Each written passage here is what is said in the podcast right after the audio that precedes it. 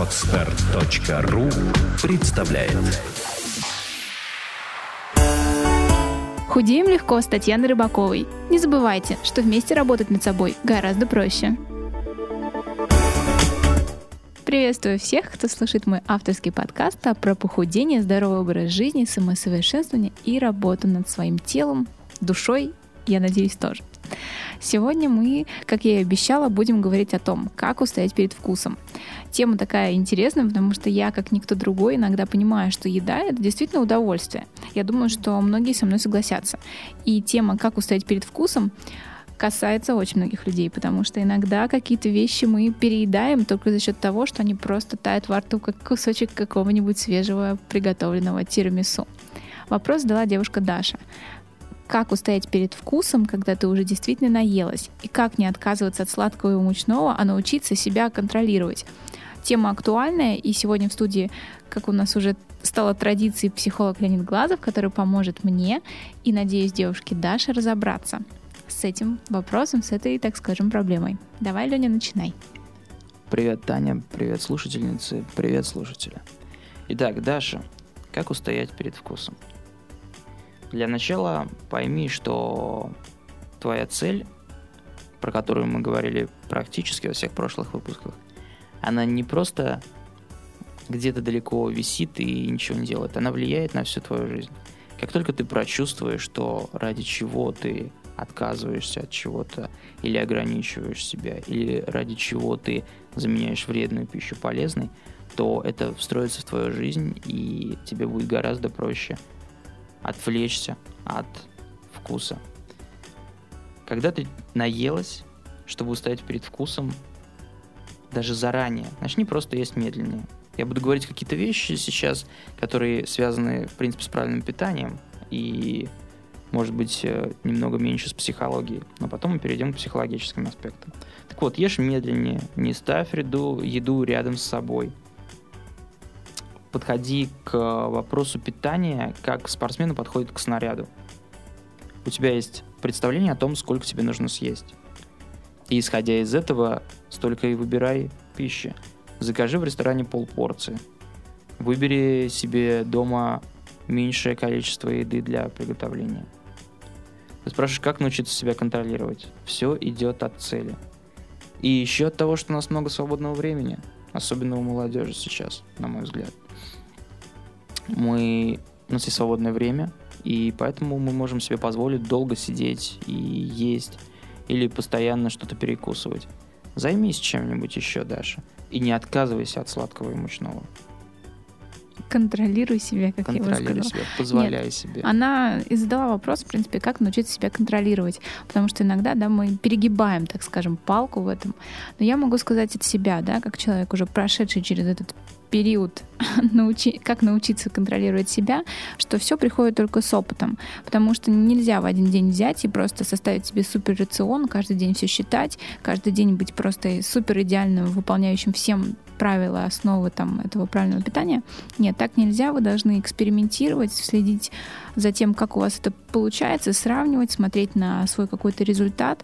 И, конечно же, научиться все-таки понимать, что вот иногда, когда мы перебарщиваем с какими-то продуктами, это просто нехорошо для нашего здоровья. Это не только там как-то какая-то моральная, может быть, проблема потом, что вы набрали ваш лишний вес, да, переборщив с какими-то там, не знаю, Макдональдсами или тортиками, но вы еще и вредите своему здоровью за счет всяких там пищевых добавок, которые есть в этих продуктах.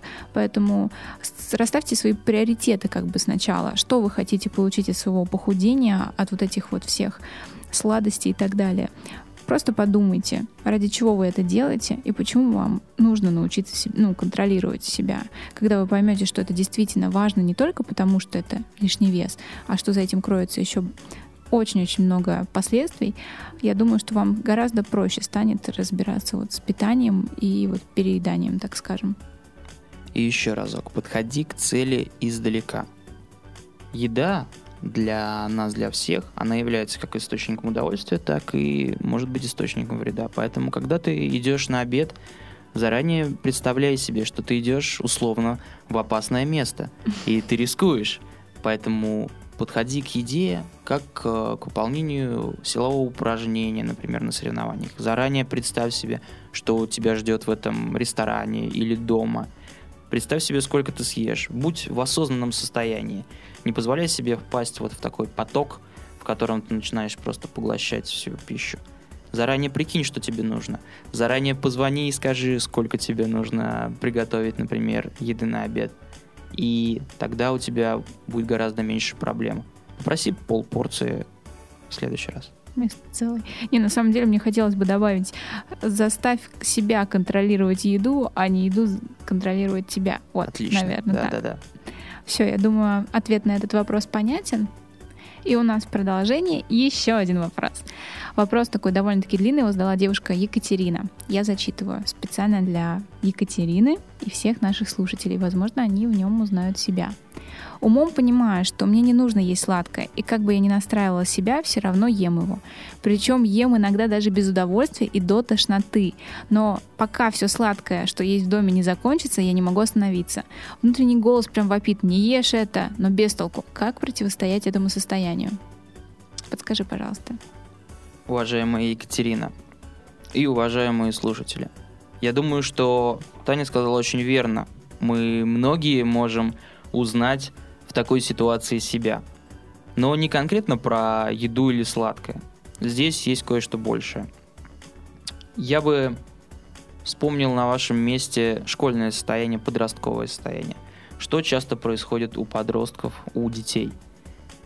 Они привлекают к себе внимание часто через очень странные вещи. Они совершают дурацкие поступки, вредят своему здоровью, выдумывают какие-то вещи, которые якобы у них плохие.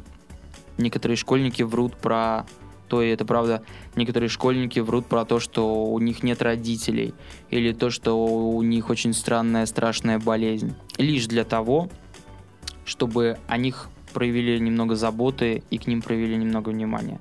Так может быть и здесь. Екатерина описывает удивительную ситуацию, которая на самом деле не так уж редка. Она ест без удовольствия, до тошноты, и внутренний голос вопит ей «не ешь это». И вот это двойственное состояние – это как один из примеров ситуации, когда саморазрушением человек может хотеть привлечь к себе немного заботы. Это не конкретно про Екатерину, я говорю в целом про такую ситуацию, которая была у многих людей в их подростковом периоде. Они творили черт знает что. Они вредили себе. И у многих сохраняется в взрослом возрасте вот эта тенденция к саморазрушению показному. Они пьют, курят, совершают безумные поступки, но не хорошие безумные поступки, а именно вредные вещи, лишь бы их заметили и, возможно, о них позаботились. Екатерина, вам нужно в себе разобраться. Я дал вам сейчас какие-то наметки, и просто найдите в себе то, что происходит. Просто найдите тот момент, то ощущение, когда вы едите без удовольствия до тошноты, ради чего, что вам хочется в этот момент, чего вы хотите достичь этим бесконтрольным приемом пищи, бесконтрольным поеданием пищи. Прием это как раз к Тане. Приемы, разбиение дня на приемы Мгм. пищи, а что-то аккуратное, правильное. Поэтому, дорогие друзья, мы сейчас затронули очень важный момент. Когда вы понимаете, что что-то идет не так, но вы не можете остановиться, вам нужно понять, ради чего вы это делаете. У всех нас внутри есть уже ответы. Причем, я говорю, это не в каком-то эзотерическом плане о духе и вечности. Это конкретные вещи. Вы прекрасно знаете, вы ощущаете то, что вам хочется. Вам нужно просто понять, чего именно вы желаете в этот момент. И часто это желания очень простые и человеческие. Желание заботы, желание любви и тепла, желание отдать ответственность кому-то большему и властному. Все это вещи, которые были с нами в детстве и которые остаются со многими из нас до взрослого возраста. Мне просто нечего добавить. Я заслушалась тебя И я надеюсь, что наши слушательницы, которые задали такой вопрос, прислушаются к твоим словам. Хочу тебе сказать спасибо, спасибо им. Спасибо за то, что вы присылаете такие вопросы. Следующий выпуск будет тоже интересный. Он будет э, такой, я бы сказала, даже спорный. Немножко задала вопрос очень молодая девушка, и мы попробуем помочь ей. Даже не буду зачитывать вам его этот вопрос. Пусть это останется нашей маленькой тайной до следующей пятницы. Спасибо большое. Приходите послушать, как мы раскроем этот секрет. Да. Всем хорошего настроения. Пока-пока. Пока. Сделано на podster.ru Скачать другие выпуски подкаста вы можете на podster.ru